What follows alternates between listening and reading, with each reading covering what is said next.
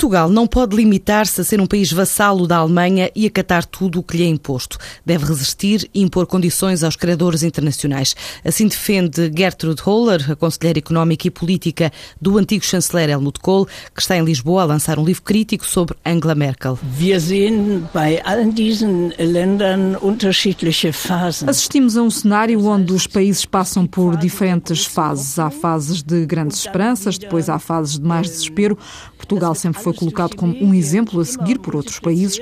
Ouviu-se a Alemanha dizer que Portugal ia muito bem, porque Portugal fazia reformas, reestruturações muito cedo, que essas reformas deram bons resultados e depois seguiu-se uma fase um pouco mais fraca. Ou seja, Portugal não pode seguir sempre esse caminho ascendente, tem que mostrar alguns sinais de cansaço.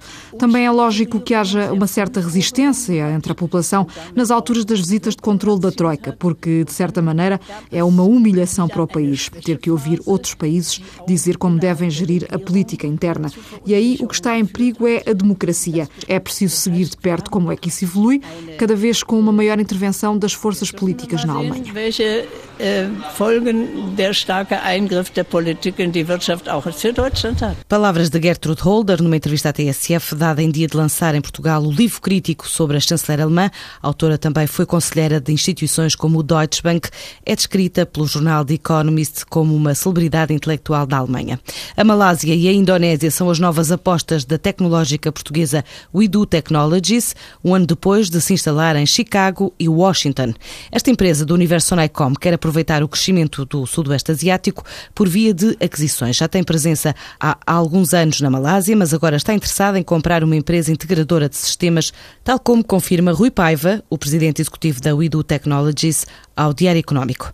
A farmacêutica portuguesa Bial faturou 9 milhões de euros no primeiro semestre deste ano com a venda do primeiro medicamento português nos mercados europeus, um resultado atribuído apenas à atividade fora de Portugal, uma vez que as receitas a nível interno caíram 8%.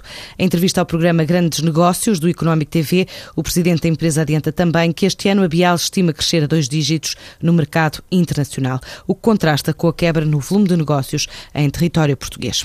A construção do terminal de cruzeiros de Lisboa já com pelo menos 11 interessados, empresas ou grupos que já levantaram documentos relativos ao caderno de encargos. O concurso prevê um investimento de 22 milhões de euros e em entrevista ao Diário Económico, o responsável da APL admite que existe uma grande probabilidade de se formarem diversos consórcios.